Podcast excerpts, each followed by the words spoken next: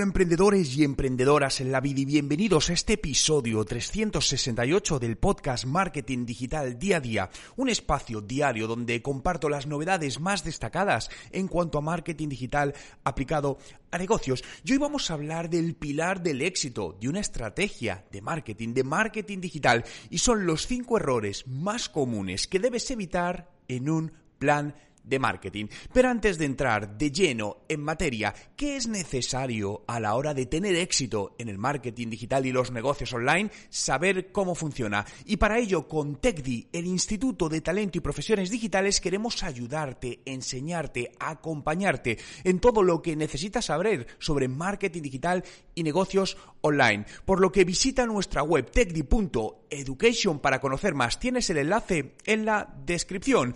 Hoy es martes 27 de octubre de 2020 y mi nombre es Juan Merodio.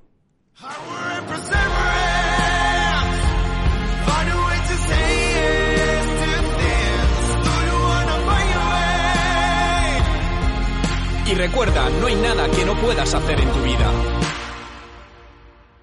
Los cinco errores más comunes a evitar en un plan de marketing digital. Algo que tenemos claro todos es que absolutamente todos los negocios necesitan vender sus productos de la mejor forma posible, es decir, llegando a más gente y vender el producto con el mínimo coste para hacer el margen, ¿no? la rentabilidad mucho más grande.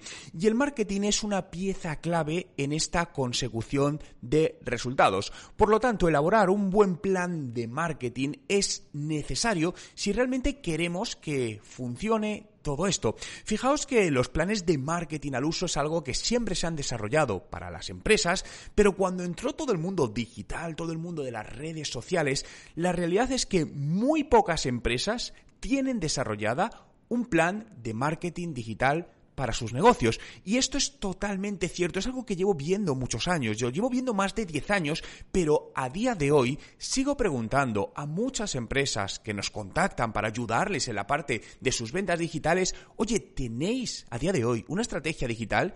Y su respuesta es no. Lo tenemos en la mente, más o menos sabemos, pero no hay una estrategia definida. Y dejar claro, una estrategia no quiere decir un documento de 200 páginas. Pueden ser dos líneas, ¿no? O dos páginas donde tienes los, los lineamientos de alguna manera de ese plan de marketing que vas eh, a seguir. De hecho, también se da el, caso contrario, ¿no? De, de, pequeñas empresas que dedican muchas horas en elaborar planes de marketing y luego se frustran porque no consiguen los resultados que estaban esperando, ¿no? Por lo tanto, no es ni un lado ni otro. Es decir, no quiero que con esto dediques días, semanas, meses a desarrollar un plan de marketing digital que sea, según tu punto de vista, perfecto, porque eso no existe. La perfección a día de hoy se consigue trabajando en el día a día con procesos que nos permitan estar constantemente optimizando lo que hacemos, pensando en el corto y medio plazo en lugar de estrategias a largo plazo. Venimos acostumbrados, ¿no? De definir presupuestos anuales, planes a un año, pero esto se ha olvidado. Debes olvidarlo. Debemos trabajar, yo te diría, con planes entre cuatro y ocho semanas. Es como nosotros llevamos trabajando desde hace muchos años y como recomendamos trabajar a, a nuestros clientes, como trabajamos con ellos, ¿no? Nos pasa que hay clientes que nos dicen, oye Juan, necesito un plan de marketing digital para los próximos 24 meses. Nosotros no se lo hacemos, no se lo vamos a hacer. ¿Por qué? Porque no va a valer absolutamente para nada. Y nuestro objetivo es ayudar a las empresas. Por lo tanto, si quieres que te ayudemos, confía en nosotros. Vamos a trazar planes de marketing a cuatro, ocho semanas. Vamos viendo qué sucede y sobre la marcha vamos reagendando, ¿no? Por lo tanto, hay cinco errores muy comunes a la hora de crear un plan de marketing digital que debes evitar a toda costa. El primero es no contar con un buen estudio de mercado. A la hora de hacer crecer un negocio y por lo tanto de diseñar un buen plan de marketing, es imprescindible conocer tanto a tus clientes potenciales como a la competencia. Y por eso es recomendable, ¿no? Trabajar en nichos de mercado más pequeños y no audiencias enormes. Porque si tu audiencia a la que te quieres dirigir es de 3 millones de personas, ¿Cuántos recursos necesitas para conocer bien a 3 millones de personas? Probablemente no los tengas. Y al no tenerlos, lo que estás haciendo es intentar lograr algo sin los recursos adecuados. Y eso, el resultado es fracaso no buenos resultados. Por lo tanto, define clientes potenciales en nichos de mercado lo más concreto que te sea posible y conócelos de la mayor manera que puedas. Utiliza desde llamadas de teléfono, emails, contenidos, encuestas, y esto de una manera continua, es decir, no es que lo hagas solo para diseñar el plan de marketing, sino que lo hagas constantemente en el tiempo. Acostúmbrate, pues oye, cada dos meses voy a enviar una encuesta con dos, tres preguntas, algo muy sencillo, para ir cogiendo información y entendiendo mejor a mis clientes de sus necesidades y qué es lo que buscan, cómo podemos mejorar. Esa es la mejor manera de al final hacer marketing, ¿no? Y por el otro lado está también la competencia, el contexto que nos rodea, ¿no? Porque al final, cuando un cliente va a decidir o está pensando en comprar nuestro producto, está valorando otras opciones, ¿no? De empresas que son competencia, por lo que es necesario que sepamos qué otras opciones puede estar valorando nuestro cliente para tener claro cuáles son nuestros puntos débiles, nuestros puntos más fuertes y con ello potenciar esos puntos fuertes frente a la competencia y disminuir esos puntos débiles, ¿no? Viendo cómo los ponemos a hacer más pequeños o incluso corregirlos y convertirlos en una fortaleza. Por lo que tener todo el contexto de mercado es fundamental, porque a veces, y he visto como empresa dicen, oye, yo no entiendo por qué yo no vendo. Y realmente no vendían porque no tenían bien analizada la competencia, pero el usuario la tenía mejor analizada que ellos, por lo que lo que no podemos permitirnos es el lujo de que un usuario, un posible cliente, conozca mejor a la competencia que nosotros. Nosotros tenemos que ser los primeros. Segundo error, el plan de marketing no es a largo plazo. Todavía hay muchas empresas que se creen que un plan de marketing puede durar años, años y años. Esto a día de hoy está muy lejos de la realidad. No te digo que hace 10 o 15 años esto no fuese cierto, totalmente, pero en el contexto que nos movemos ahora, un plan de marketing no puede durar años, te diría, ni siquiera debe durar meses, como te comentaba al principio. Trabaja con planes de marketing, planes accionables a cuatro, ocho semanas. Y eso va a ser un poco como el esqueleto, una columna vertebral sobre la marcha. Irás incluyendo cosas, añadiendo, modificando, guiando, virando. Es como una especie de hoja de ruta. De hecho, a día de hoy, más que hablar de un plan de marketing digital, deberíamos hablar de una ruta, una hoja de ruta de marketing digital. Porque cuando se nos viene a la cabeza o nos hablan de plan de marketing, ¿verdad que piensas algo como muy grande, muy extenso, desarrollado? Y si nos hablan de hoja de ruta, suena algo como más sintáctico, ¿no? Algo más concreto, más dirigido. Eso es lo que realmente debemos realizar a día de hoy para tener un plan de marketing digital totalmente efectivo.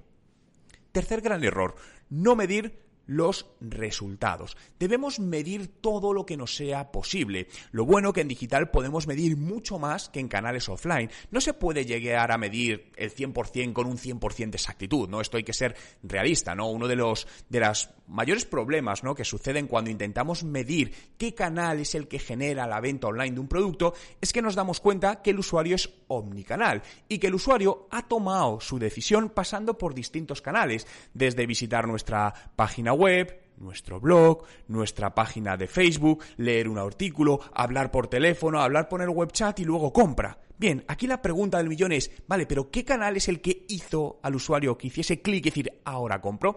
Pues Muchas veces es muy complicado medir esto, ¿no? Hay distintos modelos de medición, llamados modelos de atribución, que funcionan de distinta manera. Algunos atribuyen la compra al último clic, otros lo, lo en una media entre todos. ¿Cuál es mejor o peor? Bueno, depende de cada negocio, hay que decidir cuál es el más óptimo, ¿no? Pero medir los resultados es algo imprescindible y para ello es muy importante que cuando definas los objetivos sean objetivos SMART. ¿Qué son los objetivos SMART? ¿No? SMART son las, es el acrónimo, ¿no? Cada una de las palabras tiene, eh, tiene un significado. Lo primero es que sean escalables, es decir, eh, perdona, que sean específicos, es decir, un objetivo concreto que podamos medir. Imagínate, incrementar las ventas un 25% en los próximos seis meses, ¿bien? Eso sería un objetivo. Eh, que sea medible, ¿no? Que sea accionable que sea realista y que sea en tiempo, podamos medir un tiempo determinado. Por lo tanto, siempre divide estos objetivos, incluso yo te diría, divídelos en macro objetivos o, objetivos generales y micro objetivos, específicos. Básicamente, la suma de los micro objetivos son lo que consigue ese macro objetivo. Cuarto error de un plan de marketing digital. No prestar suficiente atención al cliente. El cliente es la piedra angular del marketing. El marketing lo crea el cliente. Gracias a ellos, nuestra empresa va a existir, vamos a generar ingresos, vamos a vender productos y vamos a crecer. Por lo tanto, siempre, siempre, siempre, un plan de marketing digital debe estar generado en torno a la satisfacción de nuestros clientes. Imprescindible. Piénsalo así. No, Juan, pero es que tengo que ganar dinero. Sí, sí, sí. Pero piensa, si tienes clientes satisfechos, te aseguro te aseguro que vas a ganar dinero. Por lo tanto, diseña tu plan de marketing basado en esa satisfacción de tu cliente, obviamente con los números que te cuadren, que sean números realistas, pero siempre pensando en la máxima para el cliente. Fijaos que esto es algo que siempre he hecho en mis empresas y obviamente inculco en todos mis clientes. La máxima prioridad es el cliente. Esto no significa que el cliente siempre tiene la razón. No, no, hay a veces que los clientes sinceramente dicen cosas que no tienen sentido. Y si no tiene sentido, hay que hacérselo saber.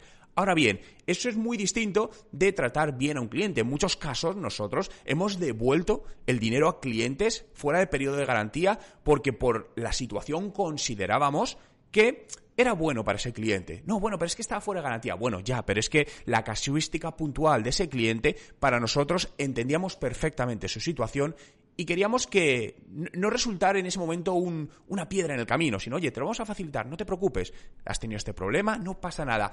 Más adelante, cuando te podemos ayudar, vuelva a nosotros y estarás ahí. Y eso al final lo que generas es una relación de confianza con el cliente y el cliente te tiene en la cabeza y cuando necesite de ti, te aseguro que volverá a ti. Y el quinto error cometido, no ser realista, ¿no? Muchas veces queremos realizar acciones o, conseguir objetivos que son casi imposibles, por no decir imposibles. ¿Cuántas veces hemos oído en empresas que para el año siguiente quieren aumentar las ventas en un 25%, pero eso sí, hay que reducir el presupuesto de marketing y el equipo? Esto, ¿qué, qué grado de fiabilidad y de credibilidad tiene esto? Ninguno. Y aquí estamos dejando de ser realistas. Lo que sucede es que estamos marcando objetivos en función de lo que queremos conseguir, no del real contexto de mercado, ¿no? Ahora estamos viviendo todos un contexto de mercado muy particular. Por lo tanto, sería bastante ilógico. En la mayor parte de empresas, imaginaos, me voy a ir a uno de los sectores que están siendo más afectados, como es el turismo, que de repente una agencia de viajes dijese, bien, perfecto, pues para 2021, oye, tenemos que crecer un 80% eh, las ventas con respecto al 2020 y el 2019. Pues la probabilidad de que eso suceda es muy pequeña, por lo tanto vamos a trabajar en planes de marketing erróneos desde el principio.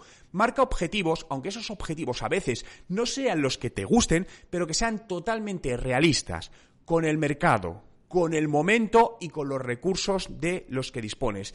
Esto será la mejor manera de conseguir que realmente tengas muchos mejores resultados en todas las acciones de marketing que estás realizando. Por lo tanto, recuerda estos cinco puntos que debes evitar en un plan de marketing digital. Recuerdo, no tener un buen estudio de mercado. Segundo, los planes de marketing no son a largo plazo. Tercero, no medir bien los resultados. Cuarto, no prestar atención a tus clientes.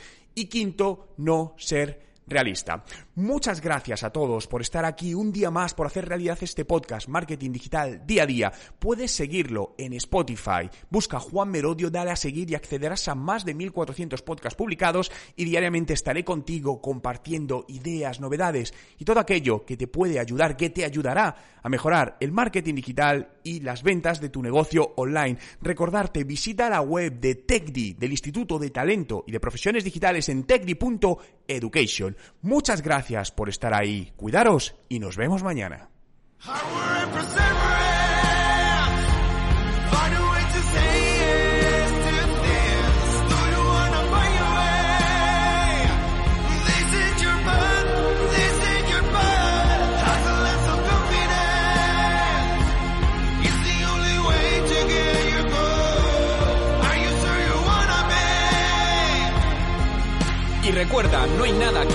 Hacer en tu vida.